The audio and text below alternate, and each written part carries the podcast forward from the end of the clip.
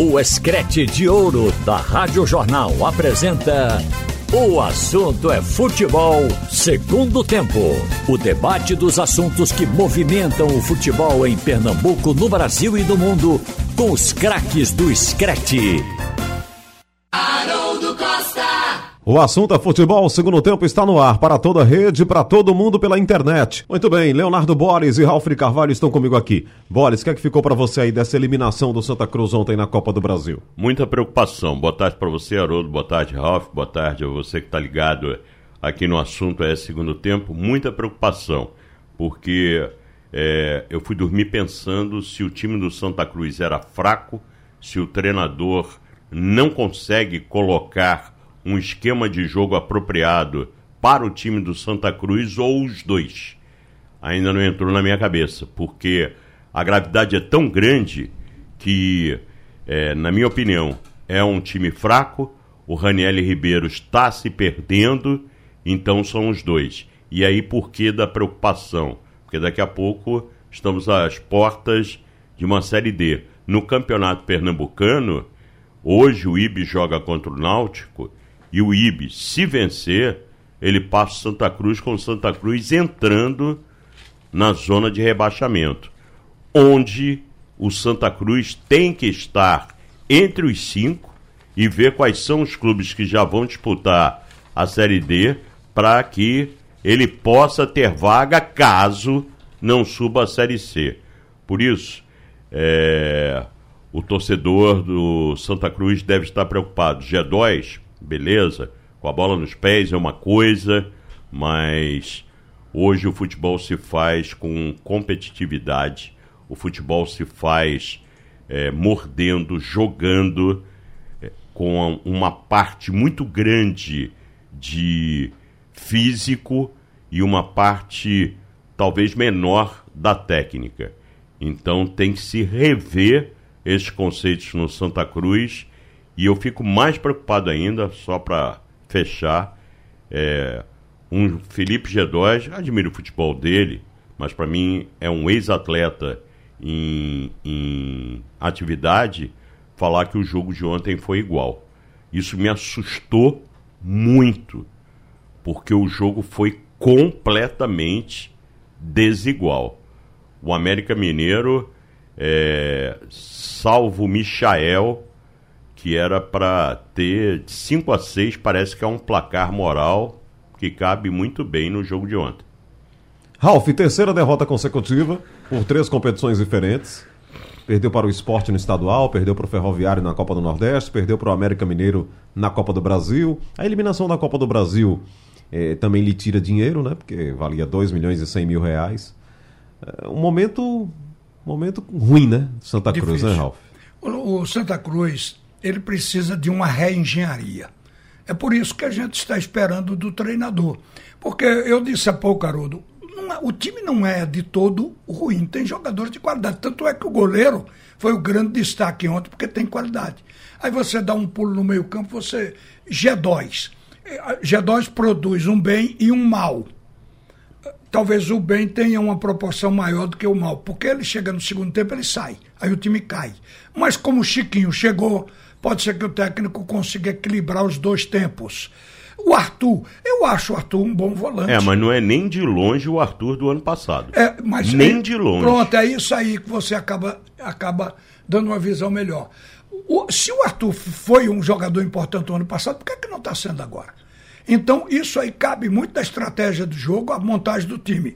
Então, acho que Arthur tem o que dar ao Santa Cruz.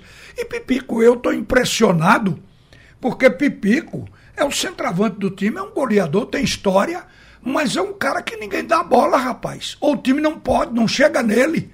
O time é ruim de ponta, o Santa Cruz. Você vê que o ponta direita do Santa Cruz, o Lucas Silva, ele começou bem o ano, mas caiu. Ele fez três partidas fraquíssimas. A de ontem foi uma delas. Então o time, o, o Pipico está isolado e o time não chega. Então acho que cabe ao treinador agora fazer uma engenharia, procurar uma maneira de jogar, um plano tático que o Santa Cruz não se exponha muito, mas não deixe de atacar, para poder o Santa Cruz recomeçar. Porque o Santa Cruz, para mim, ontem com o jogo diante do América, o América não é o Palmeiras, não Isso. é o Flamengo, mas é um bom time. Isso. Então, diante do América, ele mostra-se frágil desse jeito. Agora, junte-se a isso o fato de que o Santa Cruz é nono colocado no campeonato estadual. Tem muitos times pequenos na frente dele, o que é um fracasso para o treinador. Por isso da minha preocupação. A minha preocupação não é por conta do jogo de ontem, não. Ontem só startou uma preocupação maior. Ontem porque ele é nono colocado no Campeonato Pernambucano, que ele perdeu pontos para times é, considerados. Essa palavra pequeno pode ser assim pejorativa, mas times é, que normalmente não chegam no topo da tabela. É o que eu acho é que o time de Santa Cruz pode jogar mais. Com os poucos bons jogadores que tem, mas pode jogar melhor do que está jogando. O Santa Cruz não tem. O jogo do Santa Cruz não tem um sentido prático. O cara pega uma bola de contra-ataque, vai pro ataque, ele mesmo quer decidir a jogada. Já chega na área cansado no bagaço e chuta para fora. Quer dizer, não há o espírito de trabalhar pelo conjunto. E 11 são escalados para que o time tenha um conjunto, tem que haver entendimento entre os jogadores. E não está havendo, eu acho que o treinador, nessa hora, tem que ser cobrado. Acho que o Raniel Ribeiro tem que dar uma cara nova ao Santa Cruz. Ele vai na Copa do Nordeste, que está em quinto lugar, está com a diferença de dois pontos do Náutico e do Sergipe, o Santa Cruz ainda tem uma chance mas teria que derrotar é. dois monstros sagrados, o esporte e o Fortaleza. No momento, seria inconsequente dizer que o Santa Cruz num jogo com o Sport ou com o Fortaleza, ele tem a condição de ganhar. Ele pode até ganhar, mas ele não entra com favoritismo.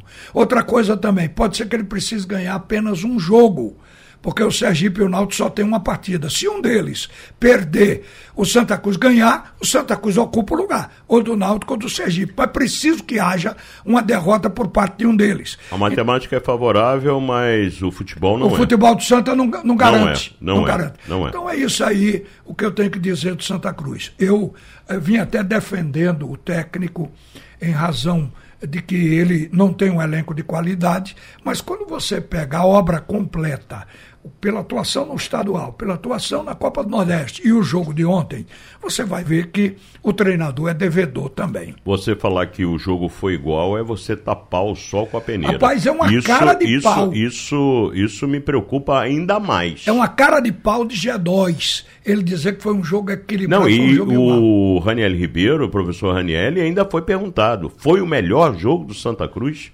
Aí eu falei não é possível. João Vitor estava comigo aqui, é, é, ficamos assim.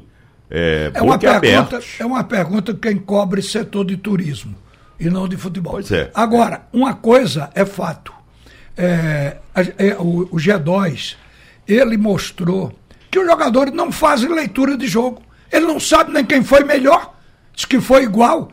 Isso é uma prova evidente que o Santa tem que ser trabalhado Oro, mesmo. E tem uma situação que me preocupa mais. É, eu não sou de fazer campanha nenhuma, Deus me livre. A saída de técnico, para mim, quem tem que resolver é a comissão técnica, é o corpo diretivo do clube. Agora, o Ranielli, ele vai sofrer, são três derrotas consecutivas, e ele está num verdadeiro corredor polonês.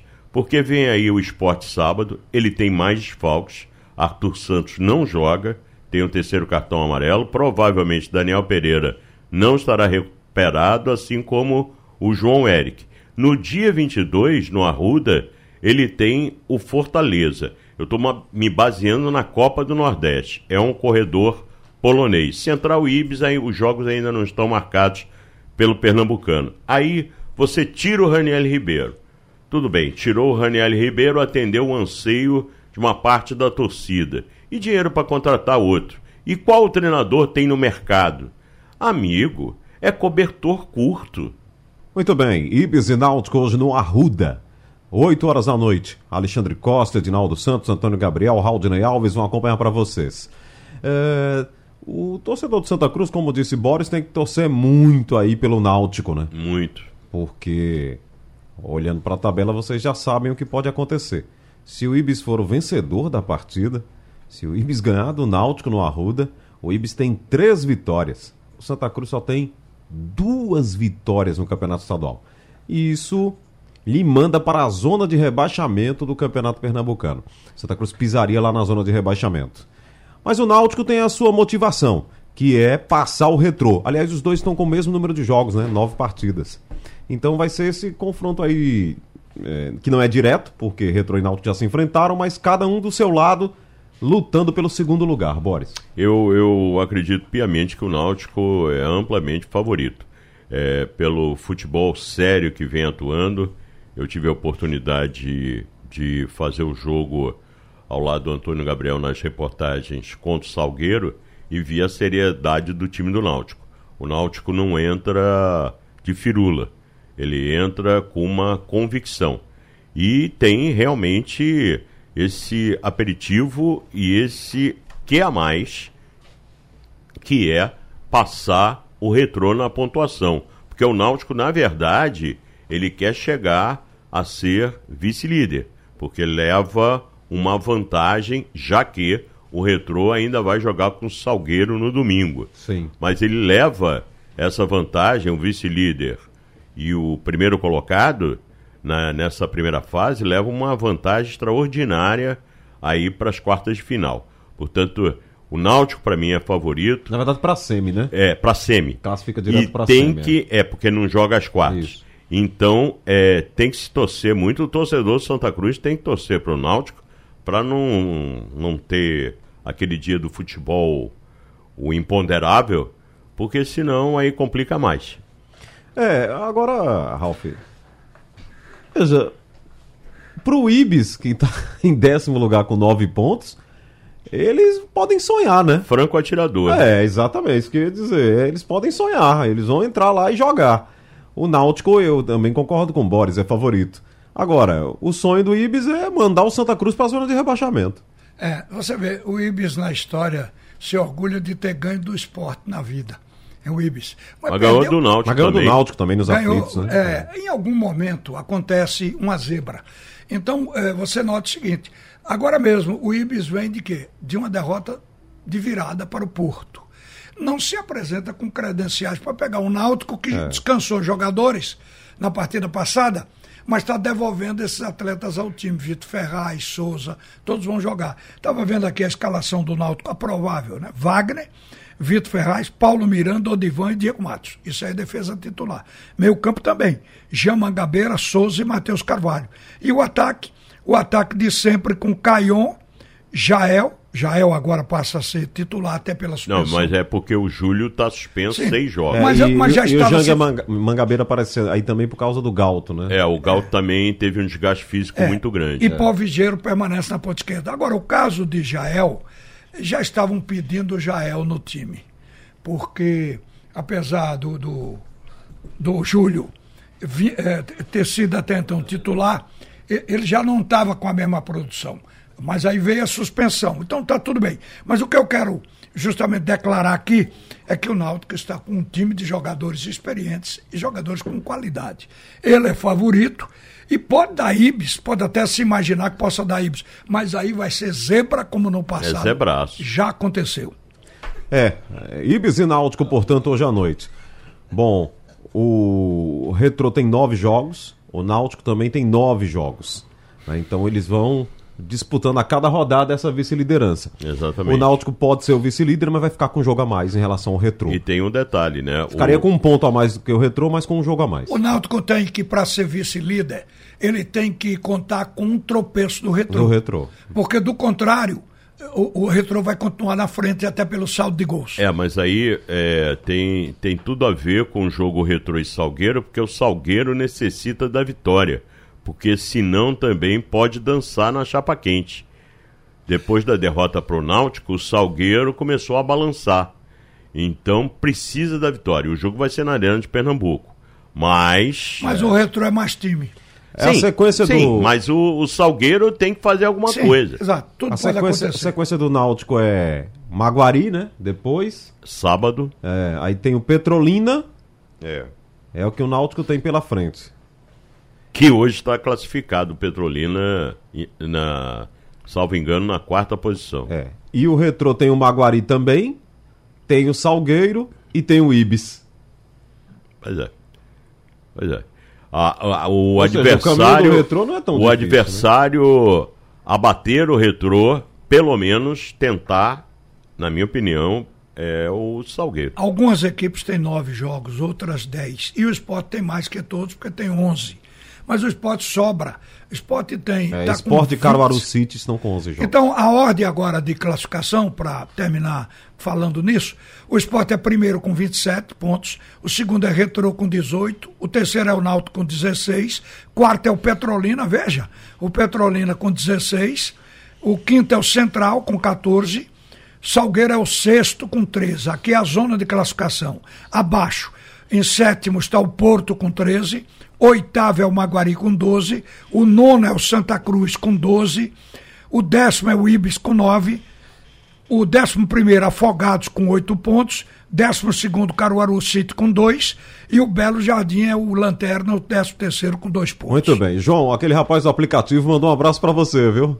O aplicativo aí, viu, amigo? Vamos se ligar. Fechando o programa, lembrando que às 6 horas, bola rolando. E às 8 da noite tem Campeonato Pernambucano, tem Ibis e Náutico com o Screte. Sugestão ou comentário sobre o programa que você acaba de ouvir, envie para o nosso WhatsApp 99147 8520.